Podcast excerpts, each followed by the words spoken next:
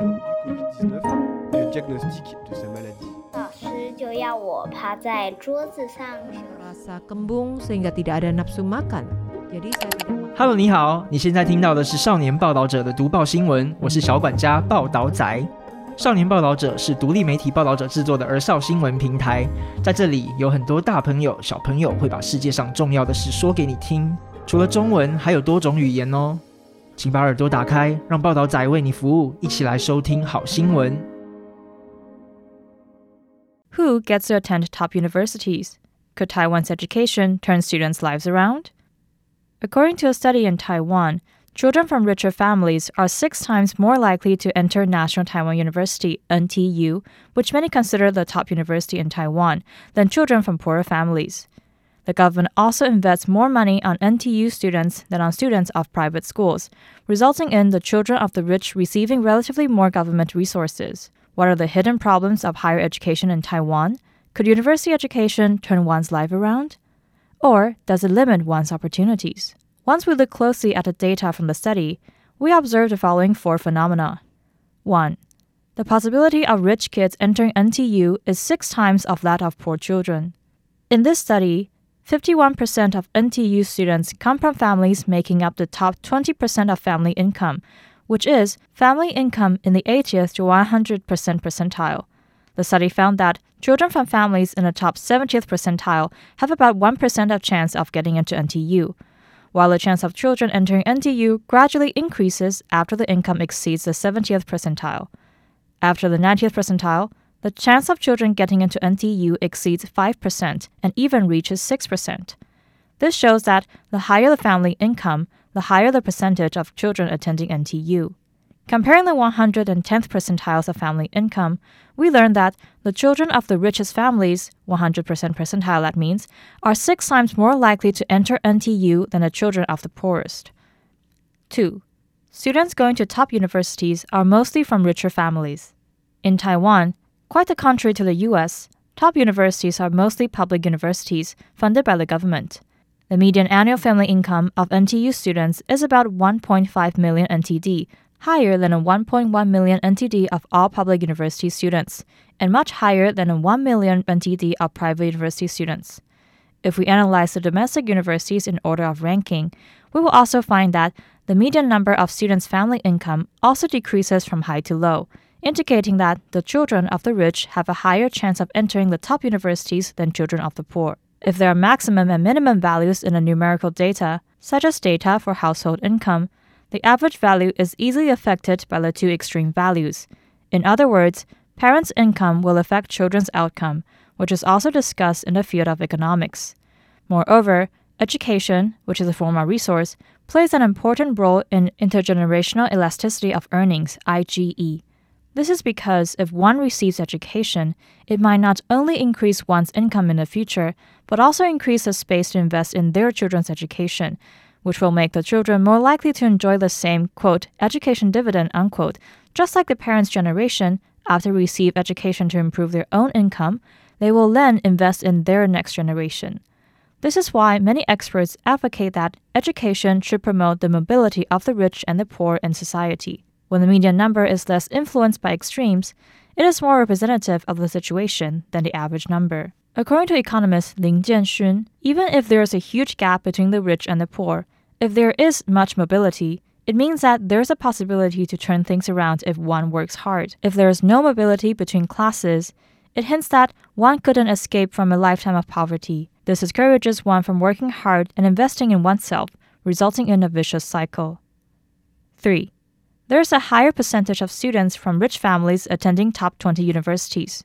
From our analysis, if we swap out NTU into other top 20 universities in Taiwan, it shows the same phenomenon that students coming from richer families have a higher chance of getting into top universities. The situation is not unique to Taiwan. According to Dr. Raj Chetty, professor of public economics at Harvard University, more than 80% of children in U.S. families with incomes after the 90th percentile attend universities. However, only 30% of children in the bottom 10th percentile have a university degree. From two studies about student makeup in NTU, NTU professor of economics Luo Mingqing also found that the most of the NTU students come from neighborhoods with better socioeconomic structures, while those who come from areas with later development and lower incomes, getting into NTU is like reaching for the stars.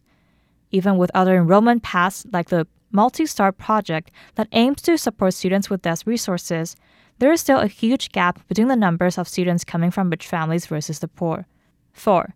Universities with better resources are also the ones with more attendance from richer families. In Taiwan, most top universities are public universities funded by the government. In top universities like NTU or National Yangming University, the school also invests more in resources on richer students. Yet, for private universities, whose student makeup is usually from families with lower income, students receive less resources. This shows that when it comes to educational resources, the situation is similar to an upward redistribution. In other words, students from more well off families have higher chances of getting more resources, and students in need of resources seldom get them. In order to allow more people to receive university education, Taiwan's education system made the move to establish more universities. Coupled with low birth rate, in general, people born around or after the 2000s, almost everyone could attend universities if they choose to. However, children from lower income families have lower chances of attending top public universities, and most of them have to go to private schools with higher tuition fees, and subsidies for private schools are relatively less than those of public schools. Not only is the burden of schooling greater, but also, if the ranking of said private schools are poor, you wouldn't be considered a strong candidate in the job market. This phenomenon is referred to as the devaluation of university diploma. The devaluation of university diplomas has accelerated generational inequality, said Chen Minglei, associate professor at the Institute of Taiwanese Languages Studies and Language Teaching at Tsinghua University. Parents hope their children attend university since there are more schools established, and even though private universities are expensive, many low income families apply for student loans so that their children could also attend universities. Yet, it resulted in more newly graduates burdened by student debts, and whether their education paid off is unknown. Perhaps the direction of increasing the possibility to attend university was correct, but it brought about side effects. And the distribution of school resources provided by the Ministry of Education could not solve the problem of generational inequality. Analysis of data 1. Current educational system doesn't encourage class mobility. Overall, the research is the first time we use data to prove that in Taiwan, parents' income does affect children's education. According to economist Lin Jianxun, the study shows with clear data that the so called academic achievement is affected by family background. Therefore, when a government or schools use a system to encourage students who, quote, perform well, isn't it also promoting unfairness? However, if we hope that education brings about class mobility, we should also consider whether the current system in Taiwan is capable of realizing this goal. Professor Chen Minglei thinks this study overly divides the rich and the poor in terms of income because, on the one hand, even for families with a household income at the 100th percentile, the proportion of their children attending NTU is only 7%, which is in fact a very small proportion. From another perspective, this means that getting into NTU is difficult in itself, and it's not that you can make it if you're rich. Yet, Chen says she agrees that university educational resources aren't redistributed well. According to Chen, this research is a reminder that there is a group of lower income families in Taiwan that has little chance of social class mobility. Attending university is not only for the sake of going, but receiving quality educational resources. Yet, usually, there is no one to remind parents or students that you might not benefit much even if you're paying 50,000 NTD, which is around 1,666 US dollars of tuition. Chen thinks Taiwan should look further into its situation. As for how the government should redistribute limited resources to encourage class mobility, we should not only target university education. Chen thinks that there are also many well known universities in Taiwan and abroad that offer free and online classes.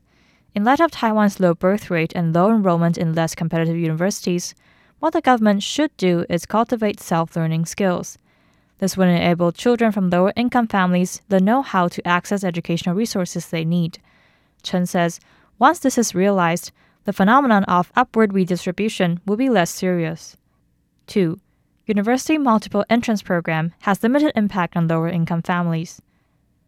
It takes time to build a new educational system, the recent University Multiple Entrance Program, or other enrollment processes all aim to help students with potential enter top universities. Chen thinks that maybe most people think the process is still not diverse enough. Yet, Taiwan has come a long way from its previous entrance exam only era. Chen thinks once the direction is right, all we need is time to realize its full potential. Yet, other experts think these multiple entrance programs only address problems on the surface. Zheng Zhenzhen, professor of finance and head of Zhenxing University of Science and Technology, who specializes in the realization of family incomes and education, states that when it comes to multiple entrance programs, universities usually don't save vacancies of popular majors for students from less prestigious high schools. So the major students from rural high schools could choose from are less popular ones, which is in itself unfair. Furthermore, Zheng points out that the factor of family income shows whether parents have spare money to invest in children's education. The existing multiple entrance programs require students to prepare study plans, extracurricular talents, or even awards. Each of these requires money, planning, and time to cultivate. For mid to low income families, it is a challenge to fulfill these criteria. Family affects how children picture their lives. Economist Lin Zhenxun says the society should let children know early on that there are many other options out there. Lin did his substitute military service in a school in a mountainous region of Jianshi Township in Hsinchu. He asked the kids what they wanted to be when they grow up, and half of them said nurses or teachers, and the other half said athletes. On the other hand, maybe children growing up in cities are exposed to more possibilities, like going abroad or other learning opportunities.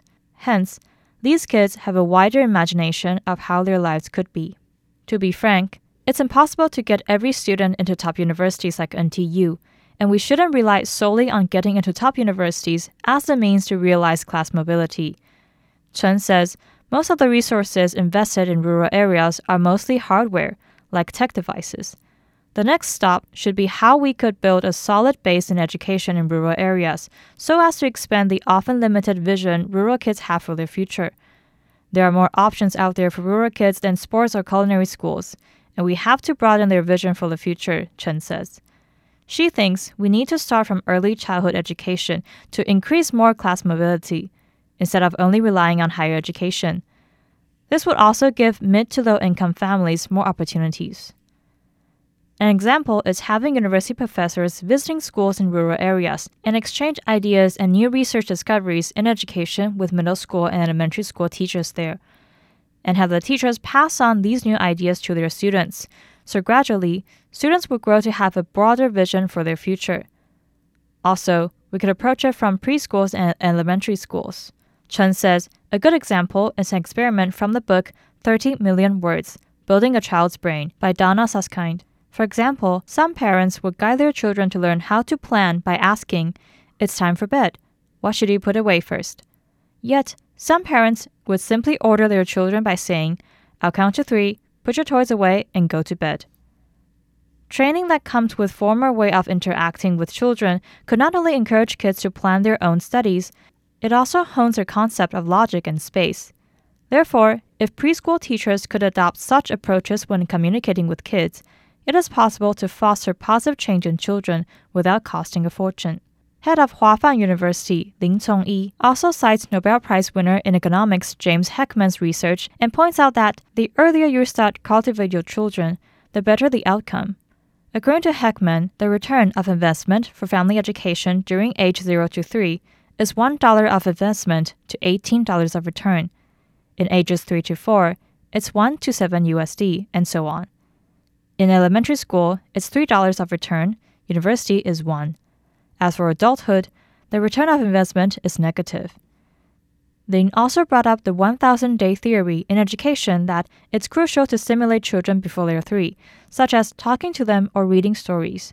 Though it's hard to change the familiar situation one is born into, Ling thinks that the government doesn't need to spend a fortune for the investment of early education. For example, having master's and PhD students to read stories for students in rural areas could be a good way.